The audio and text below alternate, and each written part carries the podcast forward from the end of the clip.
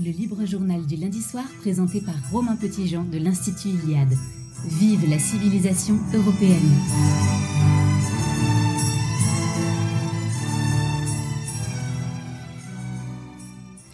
Chers amis de Radio Courtoisie, c'est un immense plaisir de vous retrouver tous pour cette émission qui exceptionnellement est enregistrée. Elle est diffusée donc euh, ce lundi 19 euh, février. Euh, c'est un, vrai plaisir. J'ai à mes côtés Pierre Le Prince, une fois n'est pas coutume, qui nous proposera deux explorations musicales. Bonjour Pierre. Bonjour Romain. et en ligne au téléphone et dans le plateau, deux invités principaux pour la thématique qui est la nôtre aujourd'hui, la démographie, le déclin euh, démographique, les questions de fécondité. Euh, Yves Montenay, euh, qui est face à moi. Bonjour monsieur. Bonjour. Et Fabien Niesgoda, qui est en ligne au téléphone depuis ses Vosges natales. Fabien, m'entendez-vous bien? Oui, de mon côté, euh, j'entends parfaitement. Parfait. Bienvenue à vous dans, le studio de, Radio Courtoisie.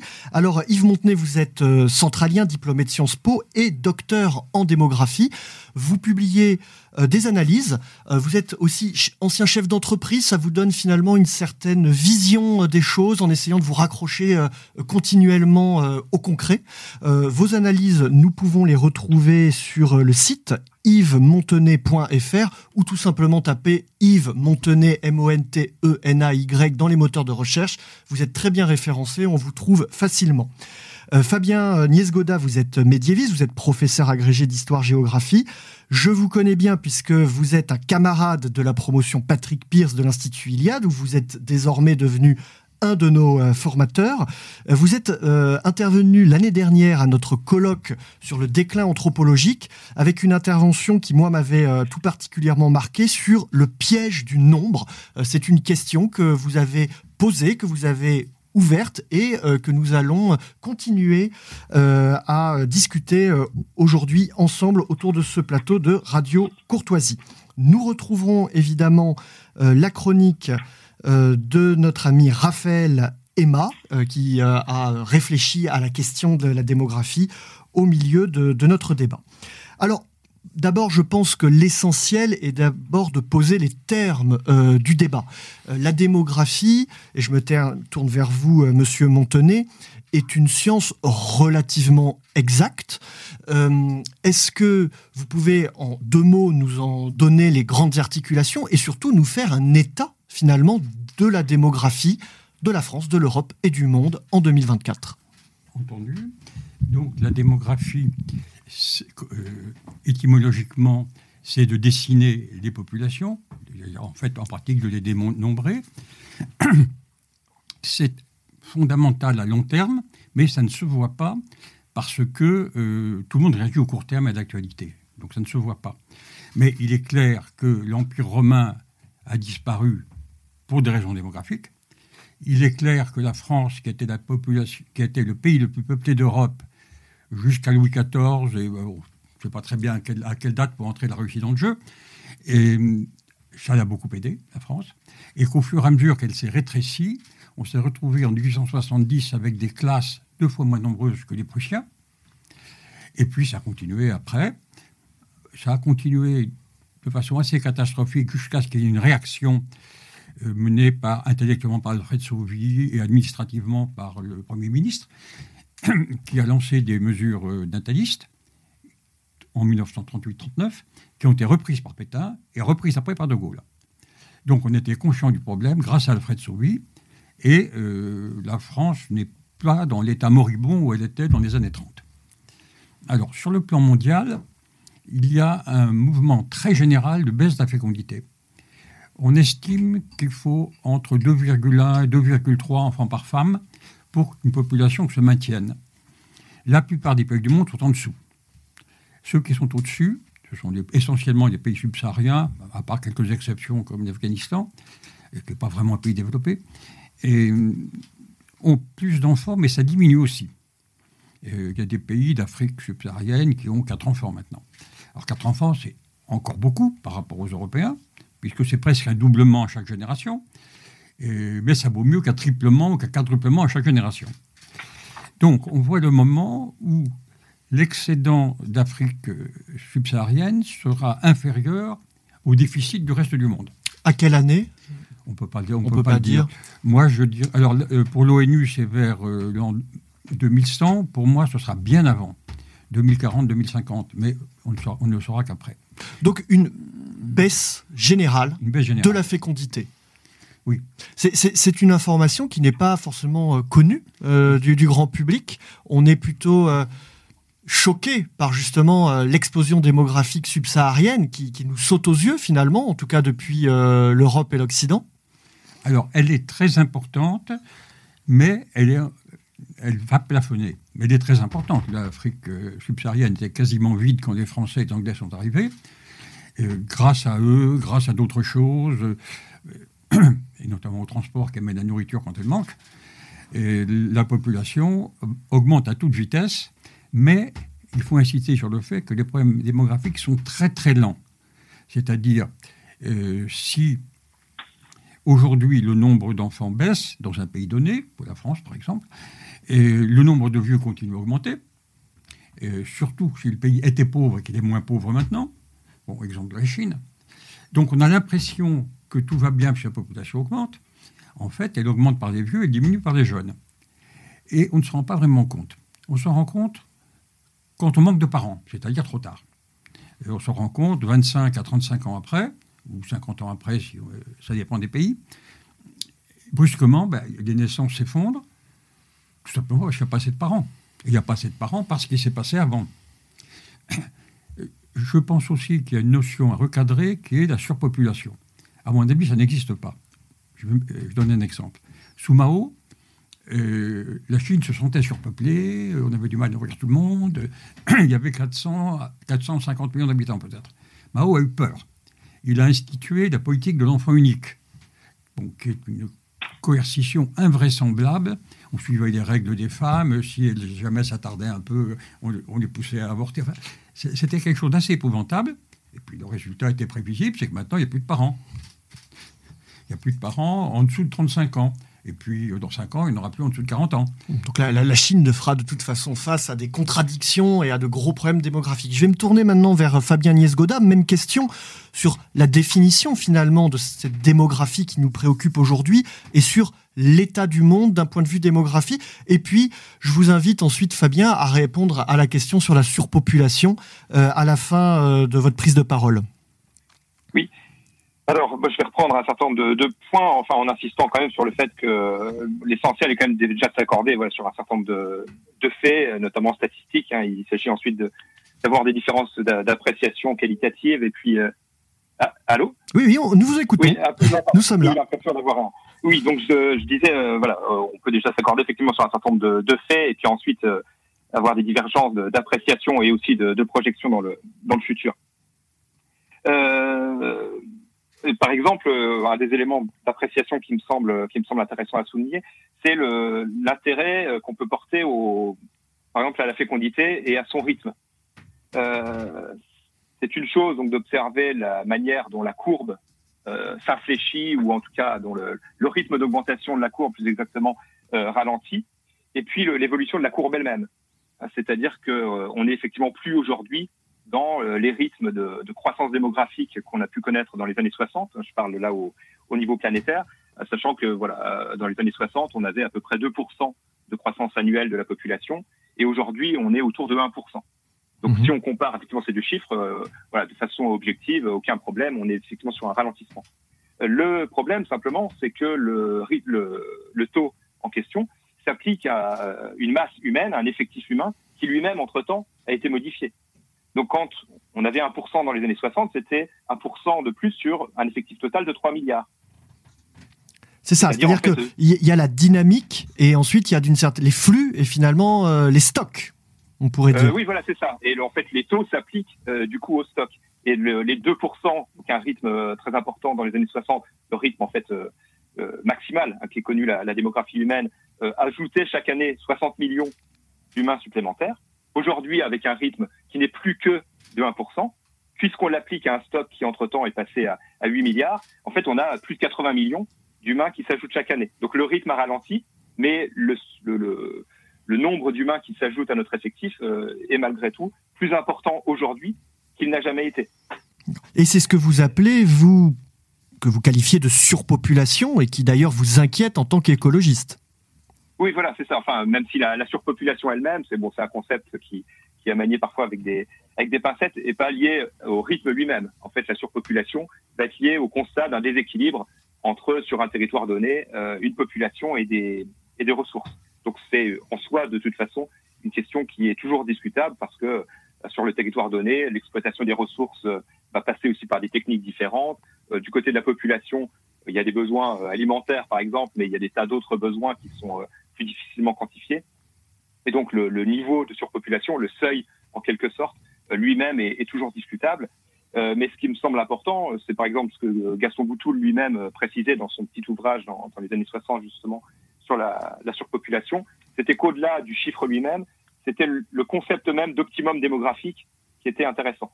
C'est-à-dire le, le, simple fait de concevoir que, euh, même si évidemment il y a un minimum qui est nécessaire pour qu'une société s'organise, puisse défendre son territoire, l'exploiter, etc., euh, on peut à un moment, et ce chiffre-là, ce moment-là peut être discutable, basculer dans une forme de, de trop-plein où en fait le nombre devient euh, en lui-même un, un, problème. Et l'idée même de surpopulation, voilà, ne correspond pas à un, un, nombre précis à un moment donné, mais à ce sentiment presque de, de basculement dans le dans l'excès. Oui, donc un, un, sentiment qui relève de la pure appréciation politique. D'ailleurs, est-ce qu'à la fin de la discussion, on pourra euh, trancher? Peut-être que Monsieur Montenay dira, bah non, non. Euh, il y a de la place et d'autres comme vous qui, diront bah, on est bien trop serré, euh, on a un vrai problème. Du coup, on s'éloigne un petit peu d'une réelle réflexion scientifique sans, cadre et sans normes et sans mesures euh, communes finalement. Oui et non, c'est-à-dire qu'il y a quand même un certain nombre de données voilà, difficilement contestables. Un nombre de kilomètres carrés, la production liée à voilà, des des techniques agronomiques particulières, euh, le nombre de calories euh, nécessaires pour pour euh, la, la, survie d'un être humain, etc. Il y a quand même un certain nombre d'éléments qui sont qui sont quantifiables. Mais il y a aussi un piège qui est de tout réduire uniquement à des chiffres et de se dire voilà telle technique nous permet ou nous permettrait de nourrir tant de personnes et donc ce nombre de personnes en soi devient un, une sorte d'objectif. Il y a des tas d'autres éléments qui ne sont pas eux-mêmes quantifiables, qui ne relèvent pas du, chiffre et qui peuvent être, être pris en compte et, modifier du coup notre notre appréciation de la, la surpopulation. Mais ça n'est pas non plus une question purement subjective, purement de sensibilité pour autant. Oui. Alors une question que je vais poser à vous deux. Donc si finalement euh, vous vous mettez d'accord pour dire que la population va décroître, la fécondité va euh, baisser. Euh, simplement avec ce stock qui a augmenté, c'est vrai que c'est une subtilité qu'apporte Fabien Niesgoda qui me paraît importante. On voit également que quelles que soient les régions de la planète, euh, la Chine de Mao, pour reprendre l'exemple de Montenay, euh, l'Europe occidentale aujourd'hui, toutes les régions du monde se préoccupent de la démographie. Donc nous ne sommes pas finalement dans une espèce de course en avant, de fuite en avant, puisque tout le monde, toutes les aires civilisationnelles, tous les pays ont bien conscience de la maîtrise à avoir de sa démographie, euh, Yves Montenay. Tout à fait, mais on ne sait pas comment faire. Les politiques natalistes dans les pays, euh, en Chine aujourd'hui, euh, ne marche pas. Il faudrait changer la société en profondeur, et puis les gens ne sont pas d'accord. Donc, ah, et puis je vais faire une remarque iconoclaste. À mon avis, la grande raison de la baisse de la fécondité, au moins dans les pays développés, ben, c'est les retraites. Avant, on avait des enfants pour vous aider dans vos, vos vieux jours. Maintenant, on n'en a plus, on aura la retraite. Bon, la retraite, c'est les enfants des autres. Mais les gens ne pensent pas à ça. Oui, il y, y, a finalement une ambiance, euh, des conditions socio-économiques qui font qu'on ne fait plus d'enfants. Euh, nous avons, lors du dernier colloque de l'Institut Iliade, justement celui où Fabien Niesgoda euh, a, a, parlé, euh, publié un petit cahier scientifique sur les, la matière scientifique sur la démographie, la fertilité, la natalité, la fécondité. Et c'est vrai que ce, ce, ces travaux scientifiques, donc euh, issus des revues euh, scientifiques anglo-saxonnes, allemandes, françaises, nature, etc., montraient cette baisse de la fécondité mondiale. Ces problèmes de fertilité, euh, donc un mot anglo-saxon, hein, euh, en, français on dit fécondité, avec des critères, des causes finalement peu établis. Là, vous parlez de conditions socio-économiques, d'autres parlent des perturbateurs endocriniens, d'autres de, l'alimentation. Enfin, cette baisse de la fécondité, elle est scientifiquement peu renseignée. En tout cas, les causes sont encore un peu floues. Ou est-ce que, selon vous, on en sait plus maintenant? Je crois que oui. Euh, la baisse de la fécondité correspond en gros à l'urbanisation. Quand on est en ville, il faut un logement plus grand pour les enfants, le logement coûte cher, la scolarité est inévitable et coûte cher, et je vais prendre un exemple caricatural à l'opposé, on est dans les champs, on, fait une, bricole une pièce de plus, on envoie les enfants garder des chèvres, il n'y a pas d'école, et alors en général, les gens disent qu'il n'y a pas d'école, donc la femme ne sait pas faire de contraception. Mais la question ne se pose même pas, puisqu'il n'y a pas d'obstacle. Donc, et puis il faudrait continuer l'histoire de la Chine. Donc, Mao a peur, 450 millions d'habitants, quelle horreur, enfant unique. Aujourd'hui, ils sont 1,4 milliard ils ne se sentent pas surpeuplés aujourd'hui. Bon, il y a des très grandes villes, mais euh, la Chine ne manque pas de nourriture. Et là, une autre comparaison à long terme, j'aime bien le long terme, démographe, c'est le long terme. De Malthus qui a crié le premier, on va à la surpopulation. Aujourd'hui, la population a augmenté, alors je n'ai pas en tête le chiffre, mais a été multipliée par je ne sais combien, mais la production agricole aussi. Alors ça s'explique à chaque étape, et ce qui est amusant, euh, ou perplexant suivant l'opinion qu'on a, c'est que les techniques ont évolué en fonction de la population. Par exemple, le placard le plus connu, c'est la, révolution verte en Inde, au Pakistan et bien ailleurs, aux Philippines et tout. Au moment où la population de ces pays a explosé, les techniques agricoles irrigation, engrais, sélection des semences. Ça a été très bien vu par, comment s'appelle, ce, grand agronome suisse, dont nom m'échappe sur l'instant, a suivi, ça a suivi la population. Aujourd'hui, on dit, tout ça c'est pas bien, des engrais c'est pas bien, l'eau on en prend trop, etc. Mais la population n'augmente plus. Donc il y a un parallélisme, alors les causes et effets sont multiples bien sûr, mais il y a un parallélisme qui est quand même frappant vu sur 200 ans c'est cette, croissance, on va dire, des moyens de production agricole, c'est accompagné d'une dégradation de notre environnement, puisque finalement, faire des enfants, 2, 6 ou 12, euh, on peut s'interroger aussi sur les conditions dans lesquelles on les fait, dans, dans quel environnement ils vont vivre. Si c'est pour vivre euh, dans une vie non harmonieuse euh, où on se nourrit d'intrants chimiques, finalement, quel intérêt? Il y a finalement la question qu'on peut se poser aujourd'hui dans cette petite discussion de la qualité et non pas simplement de la quantité d'enfants que l'on fait. Alors, la qualité des enfants, elle vient de l'alimentation quand ils sont jeunes, elle vient du rôle des parents, ils les élèvent bien ou mal, euh, ils leur apprennent à lire ou pas, etc. Accessoire, pas accessoirement. Ensuite, de l'éducation, mais l'éducation est en très mauvais état dans beaucoup de pays. Euh, en France, on n'est pas content et on a raison, mais ailleurs, c'est souvent pire. Et donc, le rôle des parents est très important. Et je reviens à mon évolution de technique agricole. Aujourd'hui, effectivement, on dit les engrais, c'est pas bien, tout ça, c'est pas bien. Mais en attendant, ça a nourri les gens à l'époque. Maintenant, on, a le luxe, si j'ose dire, de se dire c'est pas bien et la population n'augmente plus. Il n'y a pas de cause à effet, mais. Mmh, j'entends bien. Euh, Fabien euh, Niesgoda, qu'est-ce que notre euh, discussion vous inspire? Alors, plusieurs choses. alors, déjà, j'aimerais voilà, abonder plutôt dans le sens de, Yves Montenay sur la, question des, causes de, du fléchissement de la, fécondité. Effectivement, hein, il a, il a dit qu'il y avait quand même une sorte de, de, de consensus sur les causes, euh, on va dire sociologiques, quoi. Hein. donc, euh, mhm. le l'âge des études, euh, les, les, conditions de logement, le système de retraite sur lequel il insiste. Donc là, effectivement, voilà, je ne vais pas, je vais pas le contredire hein, sur ce sur ce point-là. On a effectivement tout ce genre de facteurs. Il y a un point également qui est qui est important, c'est le en dehors de l'inertie hein, qu'il avait évoqué hein, sur le fait qu'on a affaire à des, phénomènes très lents, c'est la prise relativement limitée des, des actions politiques. Euh, j'ai relativement limité parce qu'il ne s'agit pas de penser qu'une une politique de promotion de la contraception ou qu'une politique au contraire nataliste a, peu d'effet, mais on observe quand même euh, voilà une, forme d'autonomie presque hein, des, sociétés par rapport aux, politiques publiques. Par exemple Georges Minois qui avait écrit euh, une histoire qui s'appelait le, poids du nombre, qui était une question en fait à travers les siècles sur la, l'approche qu'on pouvait avoir de la surpopulation, montrait par exemple qu'à l'époque d'Auguste, euh, on avait eu une, tentative de, politique nataliste et que finalement les, les mœurs euh, évoluaient d'elles-mêmes et que le, mhm. politique était, était, en partie impuissant. Donc voilà, on, observe un certain nombre de, phénomènes et voilà, n'allons pas non plus exagérer le, le, poids possible de telle ou telle politique euh, dans un sens ou, ou dans l'autre. Tout à fait d'accord.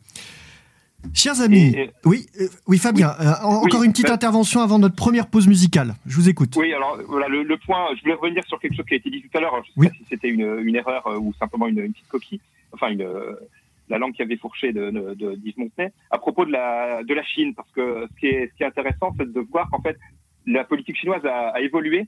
Hein, et c'est pas Mao en fait qui a, qui a installé la politique de l'enfant unique, c'est son, son successeur euh, Deng Xiaoping, puisqu'à l'époque de Mao, au contraire, la croissance démographique était vue de façon assez traditionnelle. Hein, pensons à, la phrase de Jean Baudin, il n'est de richesse que d'homme. Le, poids démographique de la Chine était vu comme une sorte d'arme dans la confrontation avec l'impérialisme occidental, etc. Et c'est seulement dans les années 70 que, euh, et à la fin notamment des années 70, que Deng Xiaoping a voulu ralentir la croissance démographique chinoise en, voyant qu'il y avait plus d'inconvénients que de que d'avantages à avoir une population croissante avec des difficultés possibles pour euh, la nourrir d'une part euh, et puis également pour subvenir à un certain nombre d'aspirations de, la, société à une augmentation de son, niveau de vie. Donc la voilà la Chine elle-même est passée d'une une politique démographique de, puissance en quelque sorte à une politique plus de, régulation qui elle-même d'ailleurs euh, était consciente de la suite possible puisque la politique avait été engagée pour ne durer en gros que qu'à peu près deux générations et le, la fin était prévue de la politique de l'enfant unique au moment où effectivement le, le, Parti communiste chinois a y a mis fin euh, de façon effective en, en 2015-2016 quoi. Très bien. Euh, merci pour cette précision. Euh, passons à la première pause musicale avec, je crois, un clin d'œil euh, qui vous est adressé, cher Fabien Niesgoda, de la part de Pierre Le Prince. Interlude, je voulais faire un petit clin d'œil à notre invité Fabien, que je sais grand amateur de rock progressif, avec un des groupes phares du genre, The Alan Parsons Project. Comme son nom l'indique, il fut fondé en 1974 par Alan Parsons, ingénieur du son de renom ayant collaboré entre autres avec les Beatles ou avec Pink Floyd, et qui s'associa avec le pianiste studio Eric Woolson pour se pouvoir se livrer à ses envies d'expérimentation musicale. Je vous propose donc d'écouter le morceau Breakdown, tiré de l'album iRobot sorti en 1977. Bonne écoute!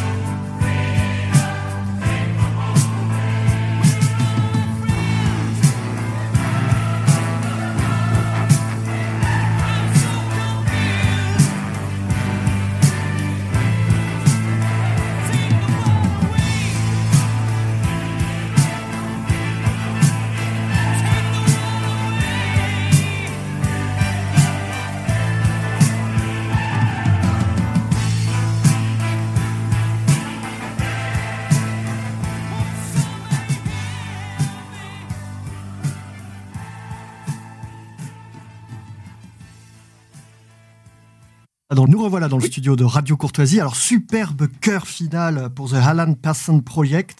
Alors, la chanson s'appelle Breakdown. C'est finalement la chanson un peu euh, d'un dépressif. Ça peut faire le lien euh, avec la question du jour, puisque euh, l'ambiance générale, un peu de dépression, de léthargie en Europe-Occident, pousse pas vraiment à faire des enfants. C'était le, le, second sujet que je souhaitais aborder avec vous. C'était une sorte de focus sur ce qui nous préoccupe, la France et l'Europe, notre civilisation, notre horizon, qui, si on reprend l'ensemble des perspectives qui ont été pour le moment abordées, euh, fait face à un stock de population relativement élevé dans certaines régions. Euh, je pense par exemple à des endroits comme le Benelux euh, et d'autres beaucoup moins. Pour ce qui est de la dynamique, de la fécondité, elle est plutôt en berne, euh, avec, euh, on peut reprendre le terme de, dépression collective un petit peu, en tout cas c'est l'ambiance générale, largement d'ailleurs orchestrée euh, par, par des gens qui y ont un intérêt.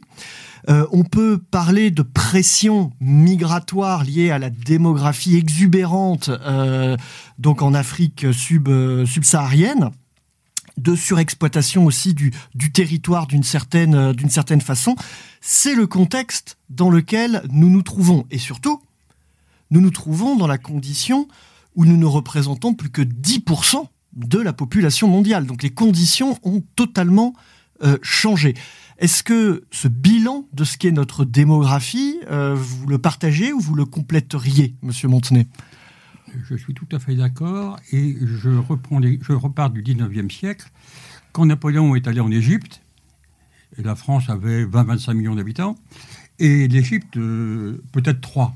Personne ne le savait, c'est Napoléon qui a fait le premier recensement. Il n'y en avait pas eu avant.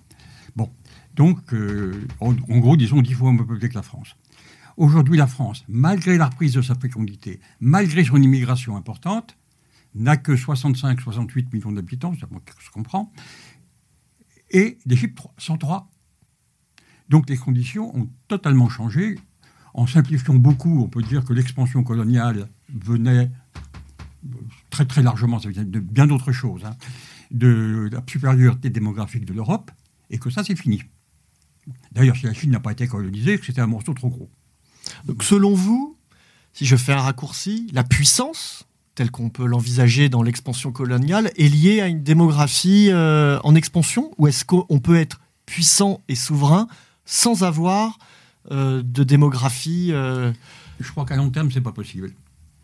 Et je voudrais dire un peu ça, la question de, l'immigration. Vous avez parlé de qualité des hommes.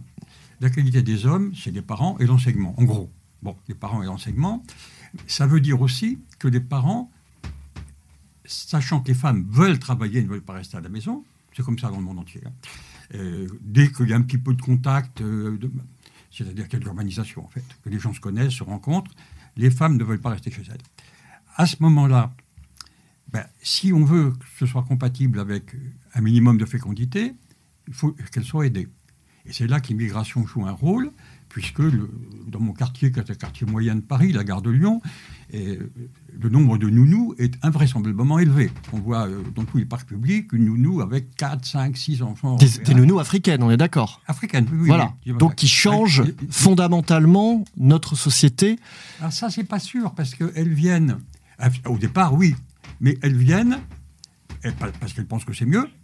Elles ont des enfants, elles s'occupent d'enfants, elles voient comment ils sont élevés, elles sont en contact avec les parents, et là aussi, je crois qu'il question de temps qui est mal connue. Autant la démographie, on en voit des effets que 30 ans, 60 ans après. Avant, on ne les voit pas. Autant en matière d'immigration, on voit des effets peut-être un siècle après. C'est-à-dire, euh, vous vous souvenez, vous avez entendu parler de la façon dont on a accueilli, par exemple, les Italiens euh, il y a plus de 100 ans. C'était des sauvages, c'était des catholiques euh, accrochés, alors dans un public laïque. Hein. C'était ils avaient toutes sortes de défauts, ils étaient inassimilables. Donc, c'est pas possible. Bon, maintenant, euh, si quelqu'un a un grand-père italien, personne ne le remarque. Je crois que c'est un peu pareil. Je, pense fondamentalement le contraire. Je, pense que vous vous, vous, fourvoyez. C'est une, affaire de, une affaire de génération. Je vois autour de moi plein de gens qui ont des noms arabes. Bon, ils ont un grand-père quelque part, mm. mais ils sont comme tout le monde. Mm. Ils sont comme tout le monde. Alors, il faut nuancer ça. Il y a des quartiers, il y a des couches sociales, etc. Mais il faut prendre le temps de génération. Malheureusement, on ne le verra pas. Si on n'est pas d'accord sur ce point, il faudrait se donner rendez-vous dans 60 ans. Oui, oui. et puis on verra ce qui, s'est passé. Non, mais en creux, en creux euh, vous, face à la situation nous a, sur laquelle nous sommes d'accord, euh, vous acceptez l'immigration extra-européenne comme ah, une solution? C'est pas une solution, c'est même pas une solution, c'est indispensable. Et j'en vois, il y en a une illustration. Les pays d'Europe de l'Est sont très nationalistes et sont très anti-immigration. Euh, toutes les déclarations sont comme ça. Et en pratique, qu'est-ce qui se passe? Eh bien, les patrons viennent dire je ne trouve plus personne. Alors, il y a deux raisons. Premièrement, faible fécondité. Deuxièmement, tout le monde va travailler en Allemagne. Ce qui aggrave encore le problème. Donc, c'est un problème politique, c'est pas un problème démographique. Ben, le, résultat est démographique, c'est-à-dire qu'il n'y a pas de jeunes. Il n'y a pas de bah, jeunes qui sont partis. En partie, et en partie, ils ne sont pas nés. Ce sont des pays où la fécondité est basse. Alors que font les patrons? Ils vont sonner à euh, l'administration qu'il faut en disant Moi, il me faut 3000 personnes. Et quand on a fait 10 fois, 100 fois 3000 personnes, bah, finalement, une immigration relativement importante aussi. Hmm. Mais elle est passée, j'allais dire, par euh, un visage de nécessité. Alors, je, vais bloquer, il me faut du monde, et, puis, euh, dans une certaine mesure, c'est choisi. il, faut, il faut quand même pas être grand clair euh, pour se rendre compte que ces populations, qui ne sont plus justement quelques individus, mais des peuples entiers ah, bien sûr. Euh, ne, peuvent pas faire partie de l'équation d'une solution pour les Européens. je connais la discussion. Et il y a, à mon avis, d'abord, il ne faut pas être ni angélique, ni. Euh, non, non, bien sûr, je cherche pas. Du... Je vous écoute hein, d'ailleurs. Il y a d'abord. Le mot immigration n'est pas clair du tout, il n'est pas défini. Il n'y a pas un bloc de gens qui, qui augmente tous les jours et qui pourrait renverser le gouvernement il y a des Maliens, il y a des Vietnamiens, il y a des Syriens, pas tellement en France d'ailleurs, ils sont plutôt en Allemagne. Il y a des gens très différents les uns des autres. Je les vois, mal, je vois très mal se coaliser, que ce soit électoralement, que ce soit violemment, je ne les vois pas. Bon, il y a eu des émeutes il n'y a pas très longtemps.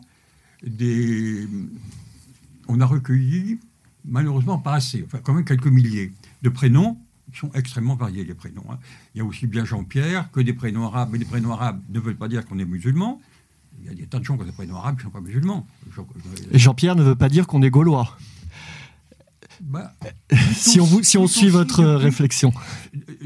depuis que, que, les prénoms ont été libéralisés, c'est-à-dire maintenant il y a plus de 20 ans, donc ça ne concerne pas les jeunes d'aujourd'hui, euh, il y a n'importe quoi. Il y a beaucoup de, prénoms d'ailleurs de célébrités du showbiz, par exemple. Hmm. Je vais, je vais laisser un peu la, parole à Fabien Niesgoda quand même, parce que notre euh, discussion a un peu, un peu dérivé sur l'immigration, mais c'est tout à fait intéressant. Euh, Fabien, donc nous avons posé voilà un peu le, bilan de ce qu'est la France et l'Europe euh, face à sa situation démographique. le fait que l'Europe ne pèse plus que 10% de la, de la masse mondiale, avec une pression migratoire, on vient d'en discuter. Comment, d'un point de vue des Européens et de, la, France, peut-on envisager les choses? Est-ce qu'on se contente, comme Montenay, comme M. Yves Montenay, de, d'accepter euh, cette immigration euh, de, peuplement euh, Alors, cher camarade Romain, ce ne sera pas étonnant de me voir me ranger à l'idée d'un attachement à l'identité européenne. Et donc, effectivement, pour moi, là, il n'y a pas de, a pas de possibilité d'accepter comme variable d'ajustement le, simple jeu des, des vases communicants et de voilà contribuer, euh, considérer qu'un un apport migratoire extra-européen euh, réglera des problèmes de, de retraite, d'emploi, de, services, etc. Euh, ensuite, on peut dire c'est un peu pieux et malgré tout, la, situation va nous, déborder, mais voilà, on peut soit tenter de la, la refuser, soit s'y résigner, ou alors espérer qu'on puisse y, échapper. Et là, voilà, ma position là-dessus sera, sera claire. Il, il, faut faire en sorte d'éviter que l'Europe se, se dissolve dans une forme de, submersion. Donc par des choix politiques de, finalement de préférence identitaire euh, avec des enfants. Donc Monsieur Montenay dit ces enfants, ces, travailleurs ne sont pas là, ne sont pas nés. Euh, alors certains ont fui. On peut éventuellement avec une politique euh, vitaliste, on peut les récupérer, mais ceux qui ne sont pas là. Oui. Alors et le, problème vient effectivement du, du, poids respectif des, différentes zones. Ah, donc, il a été rappelé aujourd'hui, voilà, les Européens pèsent moins de 10% de la population mondiale. L'Égypte, qui était largement moins peuplée que la France à l'époque de l'expédition de Bonaparte, compte aujourd'hui plus de 100 millions d'habitants, avec même un, taux de fécondité qui a, augmenté depuis les, printemps arabes, contrairement à la, tendance qu'on observait généralement dans la rive sud de la Méditerranée. Donc voilà, on a face à nous un, un, bloc démographique qui, qui, augmente de plus en plus. Mais on peut quand même relativiser sans non plus minimiser et nier le problème. Euh, en se disant que les Européens, à l'époque de leur domination, euh, n'ont jamais été eux-mêmes majoritaires, même s'ils ont eu un poids plus important. Au maximum, euh, l'Europe, avant la guerre de 14, c'était un quart de, l'humanité. Et c'était voilà plutôt exceptionnel, sachant que dans les, périodes précédentes, l'humanité n'avait jamais dépassé réellement les, les 20%. Or, dans ces périodes-là, tout en étant minoritaire, certes moins minoritaire qu'aujourd'hui, l'Europe ne faisait pas face à un, à, une, submersion migratoire, même si elle avait parfois des, des, des problèmes de table. Pensons à l'Empire romain avec, ses marges barbares, mais c'était pas non plus des, masses humaines aussi importantes que celles dont, on parle aujourd'hui. Or, que faire en fait face à, cette menace? Est-ce que on peut se dire, bah, rééquilibrons et puis face à euh, 100 millions d'Égyptiens, euh, faisons en sorte que la, France elle-même redevienne euh, beaucoup plus peuplée euh, par rapport à ce pays comme elle l'était précédemment? Est-ce que on peut envisager d'avoir une politique euh, ultra-nataliste d'une certaine manière, amenant la France à elle-même euh, atteindre et dépasser les, les 100 millions. Est-ce qu'une telle surenchère, en fait, aurait du sens? Oui, une sorte de, de, de, course, euh, course des ventres, finalement. Voilà, c'est ça. Alors, euh, se pose ensuite la question, bien sûr, de la, la, la question des ressources et compagnie liées à, voilà, à l'idée même de surpopulation qu'on évoquait dans la, dans la première partie. le but également, voilà, d'une exploitation toujours plus accrue du, du territoire. Je reviendrai, peut-être ce sera un mot de conclusion un petit peu plus tard. Euh, la, la, faisabilité même hein, d'une telle, telle surenchère, on peut se poser la question, voilà, même euh, avec une politique de réarmement démographique euh, euh, visiblement chère à notre, à notre président depuis quelque temps, euh, voilà, est-ce qu'on pourrait atteindre effectivement une, faire, enfin, être à armes égales face aux, aux masses du Sud?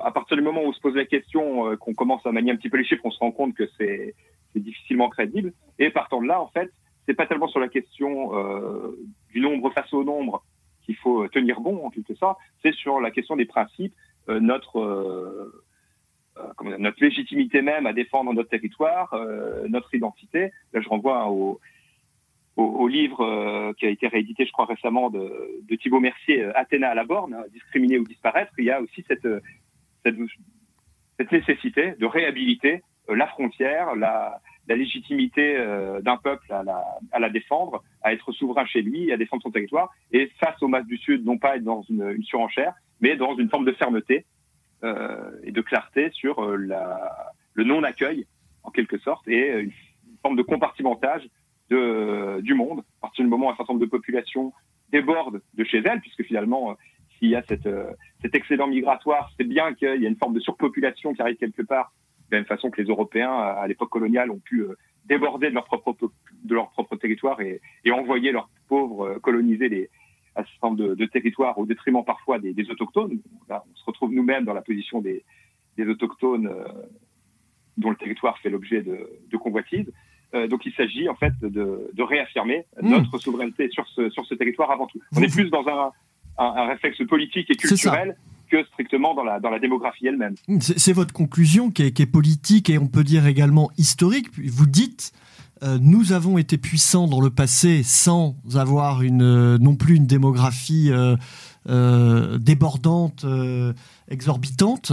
il est donc possible, selon vous, avec de la volonté politique, de continuer à être souverain sur son territoire, euh, dans une société harmonieuse et repousser finalement euh, ces vagues, euh, ce, trop-plein démographique venant du Sud. Ça peut paraître un, un vœu pieux. Moi, je pense personnellement que la politique peut ouvrir absolument toutes les portes et qu'il ne faut pas baisser les bras. On va voir ce qu'en pense Raphaël Emma qui nous propose à chaque émission sa perspective identitaire sur le sujet. Euh, Écoutons-le, la parole est à lui. Quand on parle démographie à droite et surtout de la chute de celle-ci, en particulier chez les peuples européens, notre famille politique a quelques réflexes pavloviens.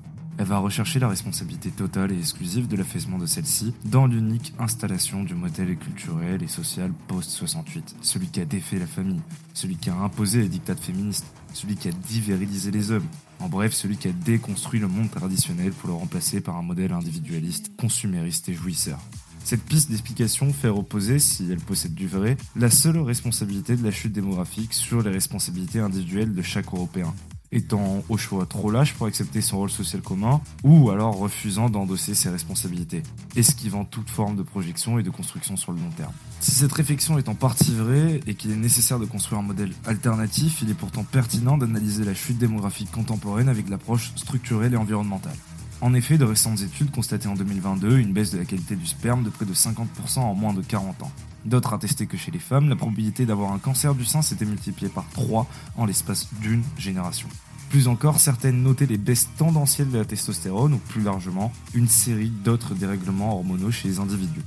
La recherche semble indiquer unanimement que ces phénomènes sont surreprésentés dans les pays développés, c'est-à-dire ceux les plus concernés par la chute démographique, et par son corollaire s'agitant au-dessus de leur tête comme une épée de Damoclès, le grand remplacement. Les mêmes études recherchant le meilleur coupable de cette chute de la fertilité pointent du doigt plusieurs pistes. Perturbateurs endocriniens, pollution, stress, tabagisme, tous s'accordent en revanche pour dégager une tête de liste. Cette tête de liste, c'est les microplastiques. Une appellation qui recouvre un certain nombre de substances comme le bisphénol A ou les phtalates que l'on retrouve notamment dans les processus plastifiants ou plus largement dans les produits issus du plastique. Anthropologiquement, la découverte du plastique, matériel solide, peu cher et pratique, a entraîné avec elle la popularisation de son utilisation.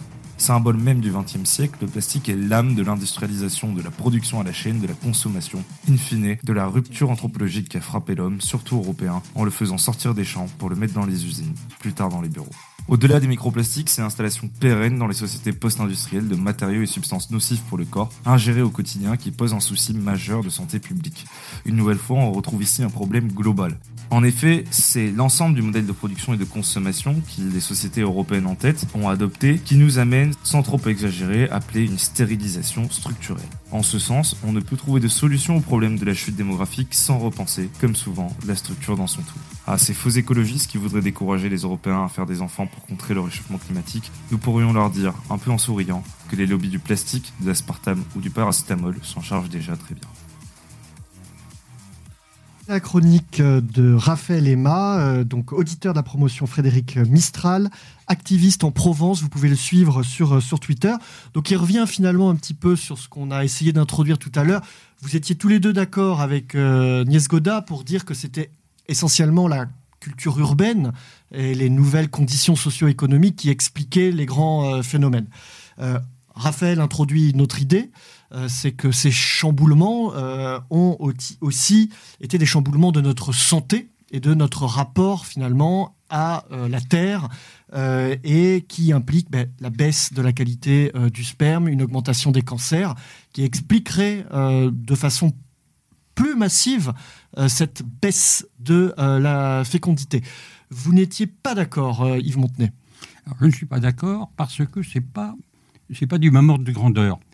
Euh, si quelqu'un a un sperme moins fécond, pour parler carrément, eh ben, il s'y reprendra trois fois ou il doit s'y reprendre à une fois.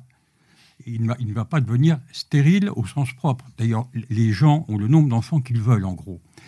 Euh, pas qu'ils souhaitent. Ils souhaitent en avoir 2, 2,4, 2,5. En France, il y a des sondages réguliers là-dessus.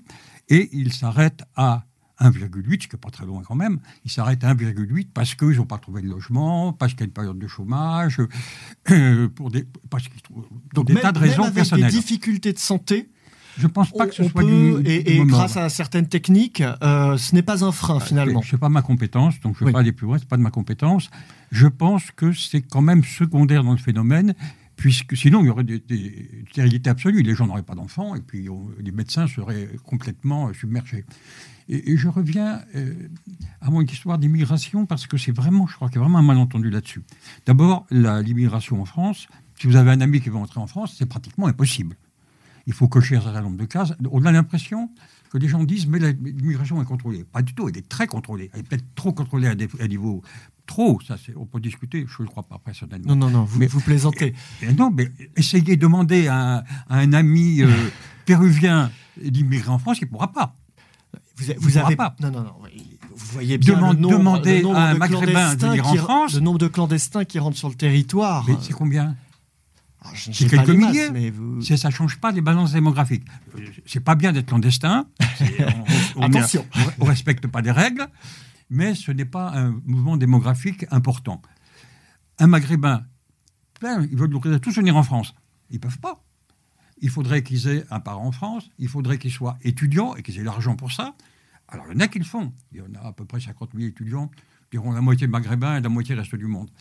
Et il y a Vous estimez à, à combien la, la population sur les 68 millions de, de Français qui est euh, d'origine, euh, première, deuxième ou troisième génération extra-européenne? Alors, Est-ce que ça, comme les statistiques Alors, sont aussi... les gens se battent là-dessus, euh, et, mais je crois que c'est biaisé de plusieurs façons. Premièrement, il y a beaucoup de mariages mixtes. Donc, euh, quelqu'un qui. euh, moi, j'ai un ami musulman, très modéré, mais musulman, dont la mère est chrétienne. Bon, ce monsieur est fou d'histoire de France, il est fou de la Oui, défense du bon. français. Bon, déjà, La France n'est pas qu'une culture, c'est aussi une filiation ethnoculturelle. Bah, lui, il est, lui, il est français dans sa tête, c'est clair. Ça n'empêche, il est musulman quand même. Il ne va pas tuer son voisin, c'est pas le genre. Mais je veux dire, il y a l'immigration, c'est un mot qui est mal connu. D'ailleurs, vous venez vous-même de l'employer en disant les trois générations.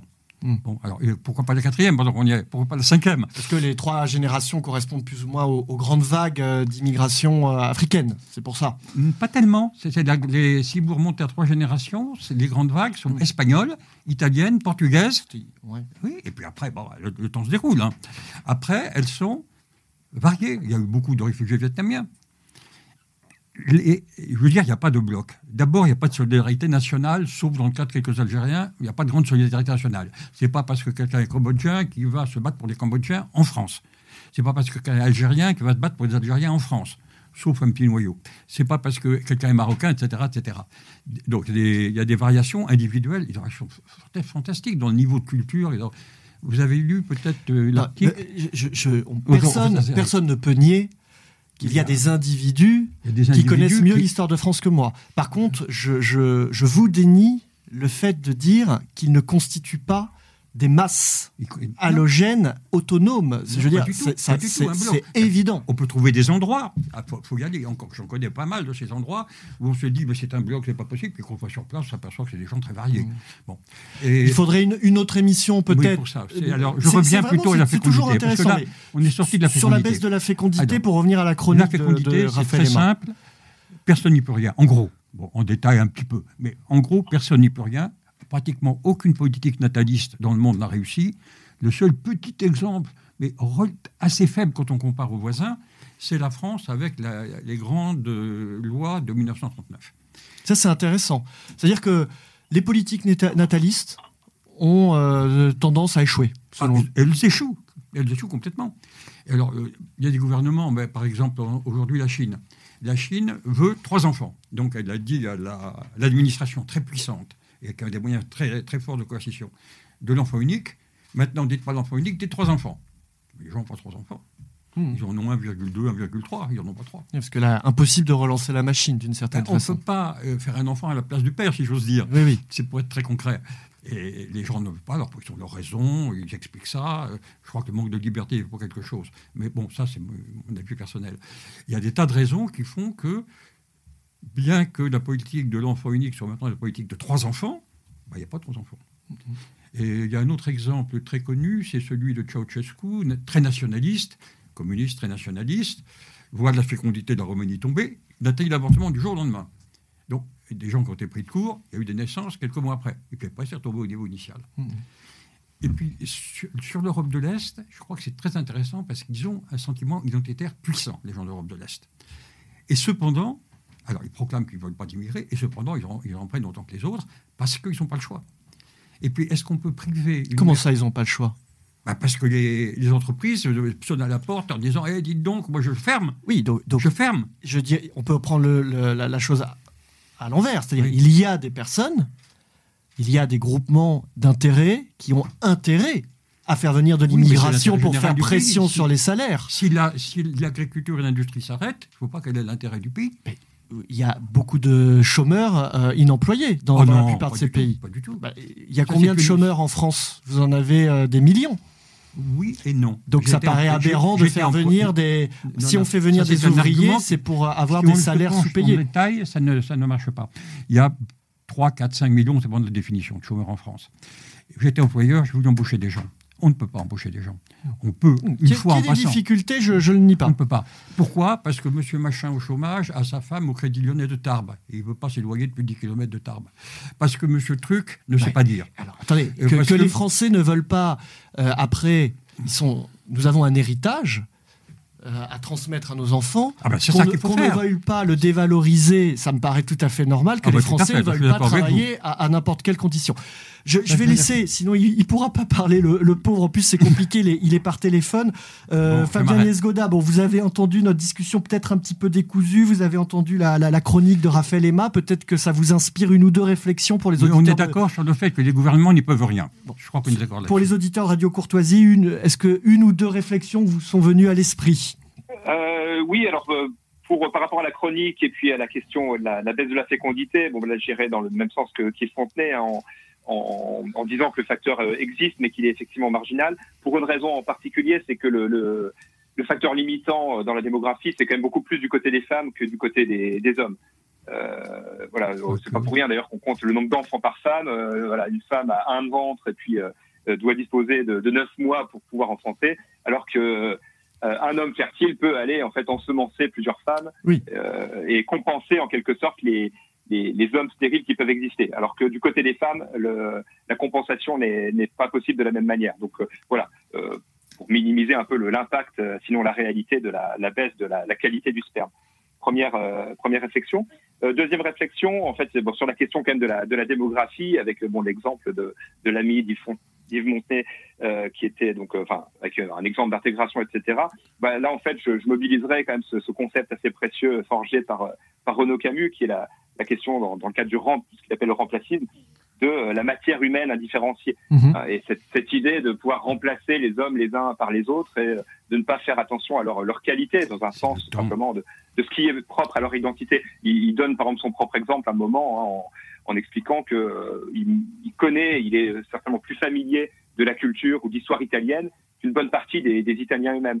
Mais pour autant, il serait euh, scandalisé ou attristé qu'on puisse le, considérer comme italien euh, euh, sans voilà sans considérer son histoire, son propre enracinement français et bah, le fait que euh, tout en ayant une grande familiarité et un grand amour pour la culture italienne, bah, il, est étranger de fait à cette à ce pays et que voilà le il dit un peu la même chose par rapport au Japon. Il a le plus grand respect pour le Japon, mais si on devait le naturaliser japonais, il trouverait ça d'une absurdité, euh, d'une absurdité C'est- finalement une, une vision assez euh, libérale et matérialiste de croire que les hommes sont interchangeables euh, et que on peut euh, les faire passer finalement d'un pays à l'autre. Ils ne sont euh. pas interchangeables. Ça, C'est c'est- c'est différent, ils ne sont pas interchangeables. Bon, je, je- Fabien Oui. Nisgoda, je vous laisse continuer. Oui, c'est ça. En fait, Bon, c'est la, logique dont, euh, dont Renaud Camus identifie l'une des racines euh, du côté du, du Fordisme, en fait. Hein. L'idée, c'est que voilà, l'artisan qui maîtrisait sa chaîne et qui était voilà, qui avait de, de sa propre personnalité en quelque sorte dans son produit, a été remplacé par euh, par Taylor euh, avec l'organisation scientifique du travail par un ouvrier spécialisé, c'est-à-dire en fait à qui on attribuait une seule tâche que pouvait faire n'importe qui à sa place. Et euh, voilà, l'ouvrier spécialisé devient, dans cette conception fordiste, un, un élément complètement interchangeable, une variable d'ajustement. Et le remplacisme global, en fait, considère tous les hommes euh, justement comme étant euh, possiblement remplacés les, les uns par les autres.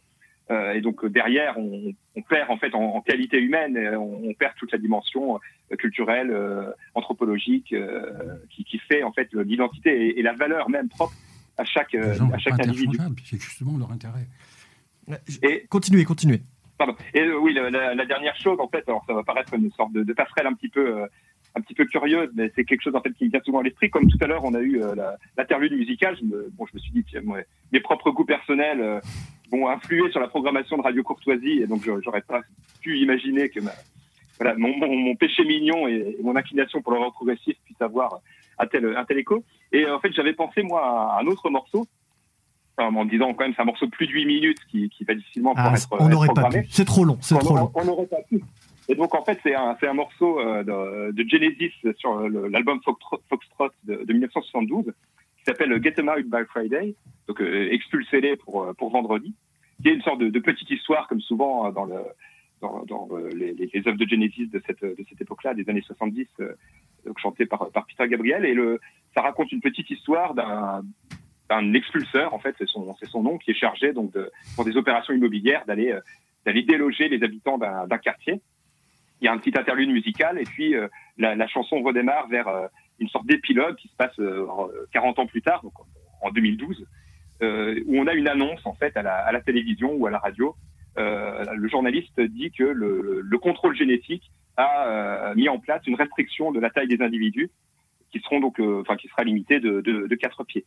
Euh, et derrière, en fait, la, compagnie immobilière euh, du, du, début euh, réintervient en disant en fait que ça va être très pratique parce qu'on va pouvoir du coup en loger deux fois plus de personnes et puis mmh. l'expulseur revient à la charge pour une, une, nouvelle opération immobilière. Et cette cette chanson-là me revient souvent à l'esprit quand j'entends en fait des des arguments, alors parfois de l'ordre du partage, parfois de l'ordre du de, de, de, du progrès technique, nous disant en fait on va pouvoir euh, voilà, ne, nous préoccupons pas de la, la, population ou de la surpopulation. C'est un, une illusion, c'est une crainte euh, infondée. Malthus s'est trompé. Les progrès techniques nous permettent de, nourrir davantage de personnes.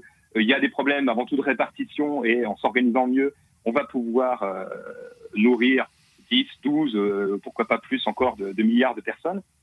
Et à chaque fois, je pense, en fait, quand par exemple un végétarien me dit que voilà, il, il est végétarien non pas seulement par goût ou par problème par rapport à la souffrance animale, mais parce qu'il estime que euh, ce qui est mathématiquement d'ailleurs vérifiable, si tout le monde euh, est végétarien, on peut nourrir plus de personnes que si chacun mange un, un steak de bœuf. Euh, Ça sera bientôt des steaks de scarabée. Euh. Et, et, voilà, et on peut dire, bah, en fait, même la technique nous permettra d'avoir un autre rapport de protéines. Donc, passons effectivement à des substituts, soit industriels, soit à base d'insectes.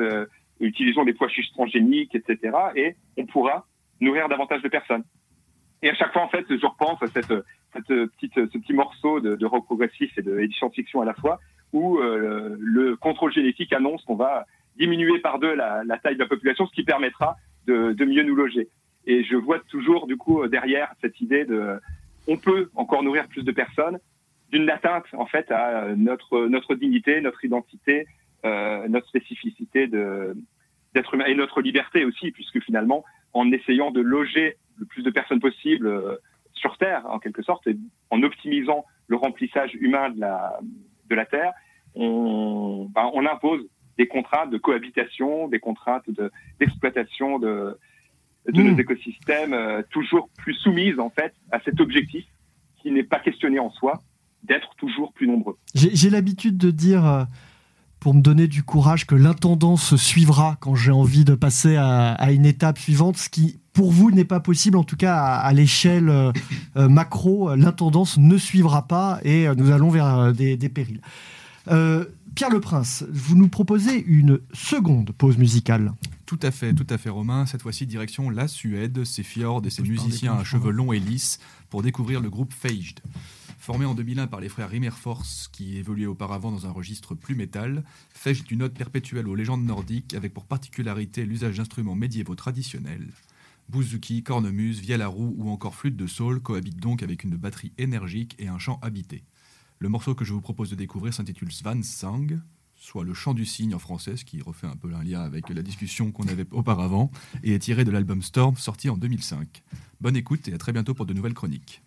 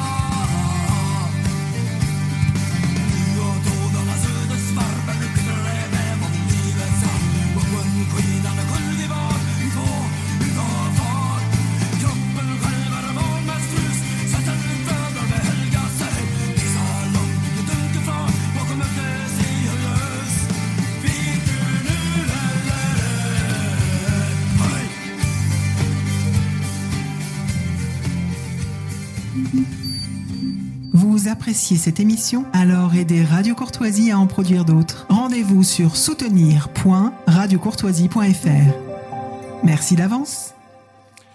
Chers amis de Radio Courtoisie, alors comme souvent, la discussion fut euh, intense mais, mais brève. Euh, donc Yves Montenay a dû quitter euh, les studios. Il vous salue tous chaleureusement. Fabien Niesgoda, merci d'avoir été avec nous. J'espère vous recevoir prochainement de nouveau dans cette émission pour aborder le même sujet puisque il y a forcément toujours un peu de frustration ou d'autres. vous êtes un puits de science là-bas dans, dans les Vosges. Merci d'avoir été avec nous. Merci beaucoup et c'est très volontiers que je reviendrai au micro. Merci. Euh, alors avant euh, de passer à la rubrique suivante, euh, donc plus personnellement pour tous ceux qui suivent cette émission, qui suivent les émissions de l'Institut Iliade, Vive la civilisation européenne, évidemment, je vous invite à la plus grande vitalité pour le futur de, notre Europe. Si nous voulons lui donner un destin, il faut reprendre en main notre politique, il faut reprendre en main notre natalité. Ça ne sera pas l'immigration et ça ne sera pas les robots qui le feront à notre place. Tout est entre nos mains. Euh, c'est le message que je souhaitais vous, vous envoyer en tant qu'animateur de cette émission. Et maintenant, c'est notre rubrique Autour d'un verre. Autour d'un verre, le rendez-vous poétique de Justine Bray, auditrice de la promotion Homère de l'Institut Iliade.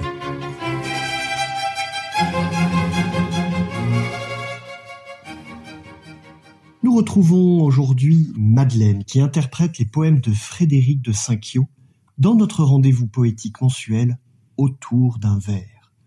Une chronique où elle nous partage son regard sur le monde à travers les réflexions d'un jeune couple, Frédéric et Romain. Cette semaine, elle vous propose, chers auditeurs de Radio Courtoisie, un texte intitulé La grossesse. Sans vous gêner, madame, pourriez-vous me décrire la joie les émotions, ce qui provoque l'ire de votre être couvant un embryon de vie, dans l'œuvre magistrale s'orchestre dans la nuit. Qu'avez-vous ressenti au cours des derniers mois? Les neuf ont accueilli vos rêves, vos émois. Les trois restants ne vous connaissent que fillettes. Ils vous découvriront une taille replète, qu'un bébé chérira, pourvu qu'en abondance sa mère tétonnière lui emplisse la panse. Romain, mon cher complice, il n'y a entre nous aucune discussion qui puisse être un tabou. Je vais vous apporter quelques menus détails sur les sentiments propres à l'aube du travail, qui m'ont traversé en changeant parfois l'humeur de mon état d'esprit suivant l'axe des heures. Je n'ai, durant ce temps, jamais perdu la foi. Mes pensées sont heureuses et mon corps est en joie. Nature sacrée, son verbe de bonne aloi m'a transmis l'essentiel, se détacher de soi. Je perçois dans vos mots quelques frustrations. Ressentez-vous le manque de ces sensations? Mais oui, oui, je suis le témoin de votre transformation, mais je ne puis entrer dans cette équation. Le rythme de vos pas s'est adapté au sens de cet être charnel me faisant concurrence. Votre corps tout entier subit son influence, tandis que le mien se réduit à la semence. Et puis, comment décrire la vilaine impuissance de ne point vous ôter les peines et souffrances de ces primes douleurs lorsque vous mettrez bas? J'envie l'intensité qui vous traversera. Me verrai-je moi-même naître il y a trente ans? En contemplant ma femme pousser des hurlements? Si je puis rassurer immédiatement le père en devenir, l'époux, l'homme et l'amant. Votre soutien moral aussi bien que physique nourrit de sa valeur ce projet mirifique. Quand l'heure de la vie aura sonné ses coups, dévoilant sans délai le plus beau des bijoux, vous aurez traversé avec moi les ressacs, nous arrachant tôt à la quiétude d'un lac. Vous aurez respiré à ma place, en cadence, lorsque l'air s'absentait, attaquant mes défenses. Quand, se consonneront sur l'autel de l'attente les cris d'un nourrisson et d'une praturiante. C'est bien vous, mon époux, muni de votre épée, qui couperez le fil, offrant sa liberté à ce tout petit être pénétré par la vie, déjà soldat de l'âme, combattant la cédie. Le libre journal du lundi soir présenté par Romain Petitjean de l'Institut Iliade. Vive la civilisation européenne.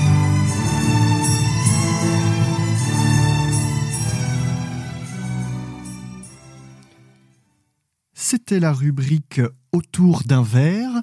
Nous revoilà dans le studio pour accueillir un nouvel invité. C'est la chronique culturelle, qu'on pourrait appeler aujourd'hui la chronique culturelle et communautaire, puisque je reçois Laurent Peteuil, qui est responsable de la communication des Téméraires. Laurent, est-ce que vous me recevez bien? Euh, Oui, vous m'entendez? Oui, très bien. Bienvenue dans le studio de, de Radio Courtoisie. Vous, êtes en, Bourgogne, hein, vous nous appelez de Bourgogne, hein, je crois. C'est ça, exactement.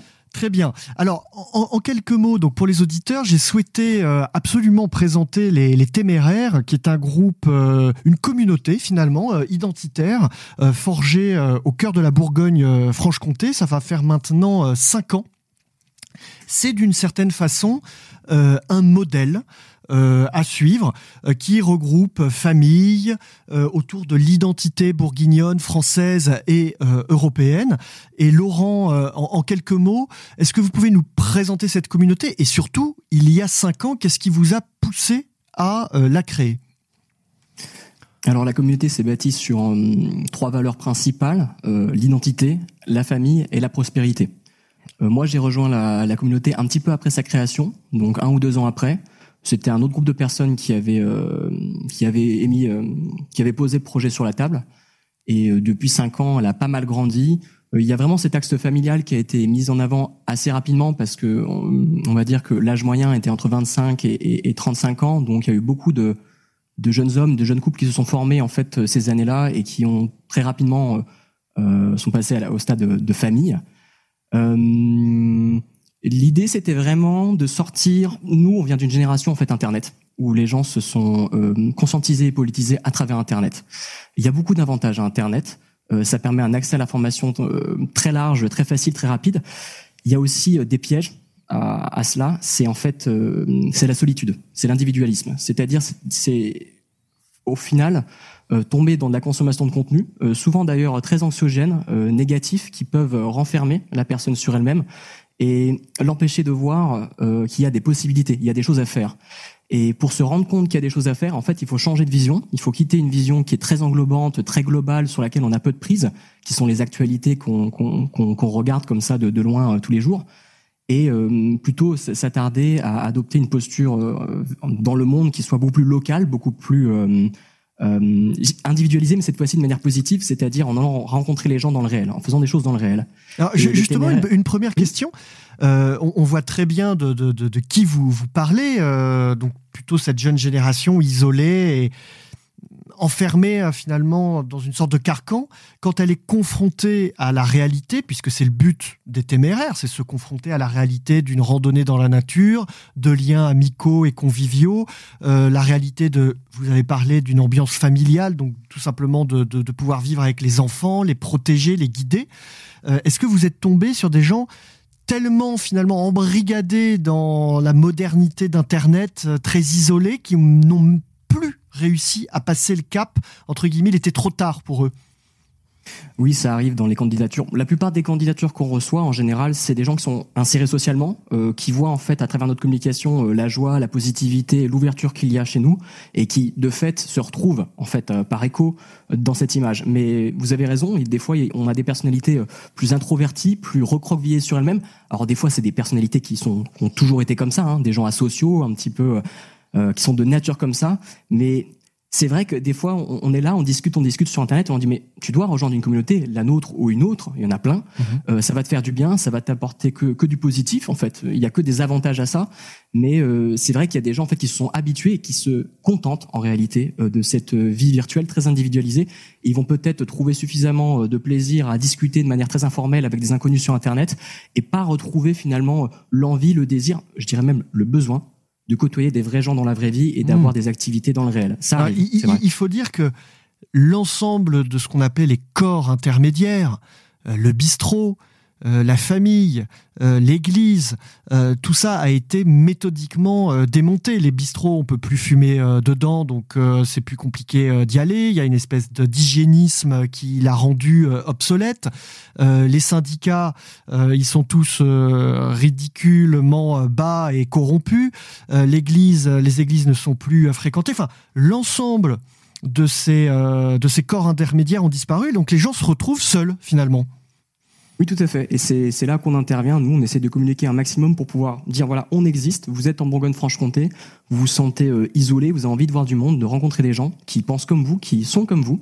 Euh, peut-être qu'au travail, peut-être que dans, votre environnement social premier, vous n'avez pas ce type de, de profil. Peut-être que du coup, vous devez un petit peu masquer euh, ce que vous pensez, ce que vous êtes au quotidien.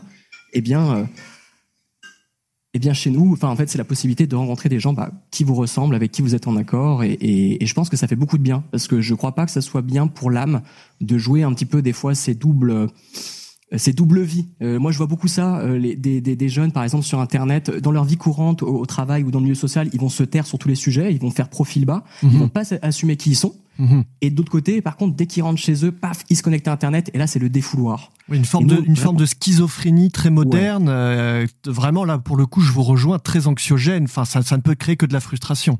C'est ça. Nous, on, veut, on, nous, on dit l'inverse. Vous êtes normaux et vous pensez, entre guillemets, sur plein de sujets très bien. Il n'y a pas de souci. Et il faut que vous rejoigniez les vôtres, enfin, des gens qui vous ressemblent et qui, qui pensent comme vous parce que ça va vous faire du bien. Vous allez, vous avez, vous allez lâcher un fardeau et vous allez commencer à, à, vivre votre vie de manière positive et construire. C'est des petites choses, mais enfin, c'est aller dans le bon sens. Je, je, je vous rejoins totalement. C'est moi-même un exercice que je tente de, de faire en ayant le même discours, euh, quels que soient mes interlocuteurs, tout simplement parce que le discours que j'essaye de porter euh, est un discours normal, euh, qui rejoint d'ailleurs un peu la, le slogan ou de, de, de, des téméraires, défense de, l'identité de nos familles et puis pour la prospérité. Et donc finalement, ce discours, j'essaye de le tenir dans ma famille euh, à Noël avec euh, le cousin euh, gauchiste, euh, dans la rue ou dans l'université, comme comme au travail. C'est vous, vous appelez à une forme de normalité, et cette normalité n'est est d'autant plus euh, assumable qu'elle se fait avec des gens normaux, justement, qu'on n'a pas l'habitude de rencontrer. Tout à fait. Et d'ailleurs, on a toujours, ça c'est un des gros principes dès le début, on s'est dit, voilà, on est des gens normaux, il faut qu'on se comporte normalement, il faut qu'on communique normalement, et l'image que les gens doivent percevoir de nous, c'est pas justement des asociaux, c'est pas des gens en, dans la marginalité, même si on n'est pas complètement contre la marginalité. Les marges, on en a besoin. Et il y a de la créativité, il y a des choses qui se font dans les marges. Mais nous, on a toujours été sur une position euh, très normalisante. Euh, on est des gens comme tout le monde. Euh, on va au boulot, on a des familles, on a des amis, on a des sorties, on a des amis qui pensent pas comme nous. Il n'y a pas de souci. C'est juste que peut-être que vous êtes aussi une de ces personnes qui quand même voudrait côtoyer des gens qui ressemblent un peu plus euh, au niveau des idées, au niveau des valeurs. Peut-être que vous voudriez, vous voudriez passer un peu plus de temps avec d'autres gens que vous n'avez pas dans votre euh, dans votre cercle d'amitié euh, premier, parce qu'on peut avoir des amis qui pensent pas comme nous, mais passer du temps avec eux et ça se passe très bien. Mais on peut avoir l'envie de passer aussi du temps avec des gens qui sont plus proches sur certains aspects.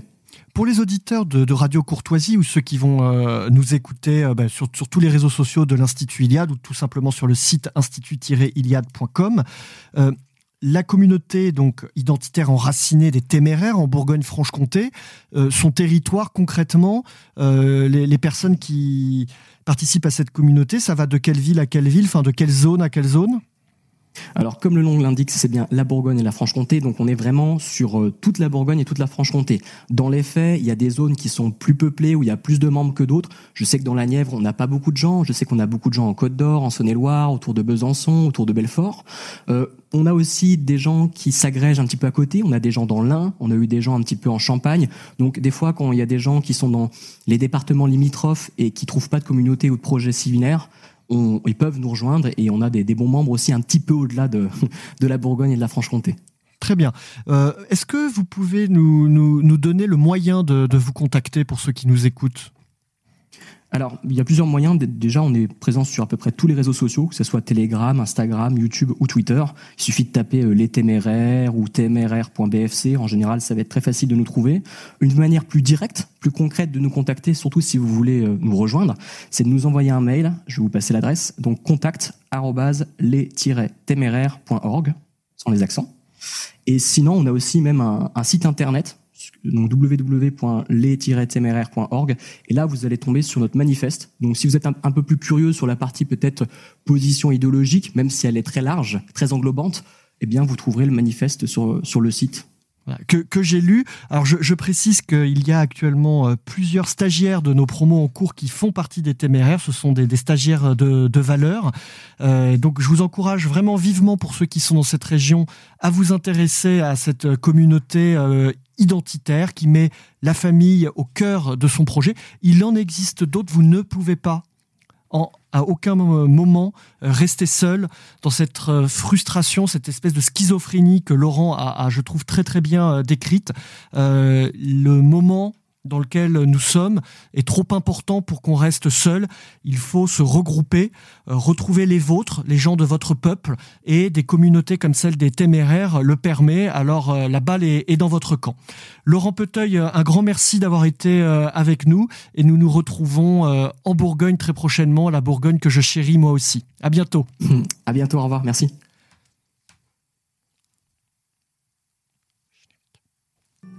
Le libre journal du lundi soir présenté par Romain Petitjean de l'Institut Iliade.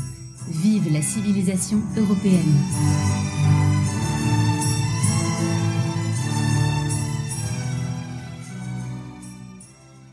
Nous revoilà dans le studio de Radio Courtoisie et euh, nous arrivons au terme de cette euh, émission. Euh, avant, évidemment, de se séparer, vous retrouvez la chronique de Radio Le Nid, Le Nid, l'incubateur des entreprises enracinées, qui vous parle chaque mois des initiatives positives. Radio Le Nid, c'est maintenant. Radio Le Nid, la chronique des entreprises positives et enracinées. Bonsoir à tous, chers auditeurs de Radio Courtoisie, et bienvenue dans Radio Leni, la chronique de l'incubateur des initiatives positives et enracinées. Aujourd'hui au programme, nous allons vous présenter un projet que notre incubateur va accompagner à partir de la fin d'année 2024. Un projet d'application pour apprendre nos belles langues régionales. Le contexte. Si vous êtes né ou si vous avez des origines d'une région bien précise en France, vous vous êtes sans doute déjà penché sur son histoire. Et peut-être avez-vous cherché à apprendre la langue que parlaient vos ancêtres bretons, basques, corses ou provençaux? C'est en tout cas une tendance de fond chez les jeunes qui veulent reprendre le fil d'une transmission orale brisée depuis seulement deux petites générations. Le problème, vous connaissez peut-être des applications comme Duolingo et d'autres services en ligne pour apprendre une langue. Ils sont accessibles, efficaces et permettent rapidement d'obtenir un niveau correct. Mais ils ne vous proposent pas d'apprendre des langues régionales. Il existe l'option cours du soir, mais peu de personnes ont assez de temps et d'argent à y consacrer pour envisager cette solution, pourtant excellente. La solution Eh bien, tout simplement, de développer une application dédiée à nos langues régionales sur le modèle de Duolingo et qui a fait ses preuves. Ce projet verra le jour fin 2024, en commençant par le breton, et ajoutera les années suivantes d'autres langues régionales. Son fondateur, Lucas, est d'abord un développeur web, et a sollicité l'ENI pour l'accompagner sur ses tâches marketing, commerciales, juridiques, bref, sur l'ensemble de son projet d'entreprise. Si ce projet vous intéresse, écrivez-nous à contact nous tâcherons de vous faire découvrir une autre entreprise enracinée et innovante le mois prochain. À bientôt dans Radio Leni. Merci à tous euh, pour euh, avoir été à nos côtés pour cette émission, cette nouvelle émission de Radio Courtoisie, le libre journal de la civilisation européenne. Euh, nous vous retrouvons dans un mois, toujours avec autant de plaisir. Suivez l'Institut Iliade et Radio Courtoisie sur les réseaux. À bientôt!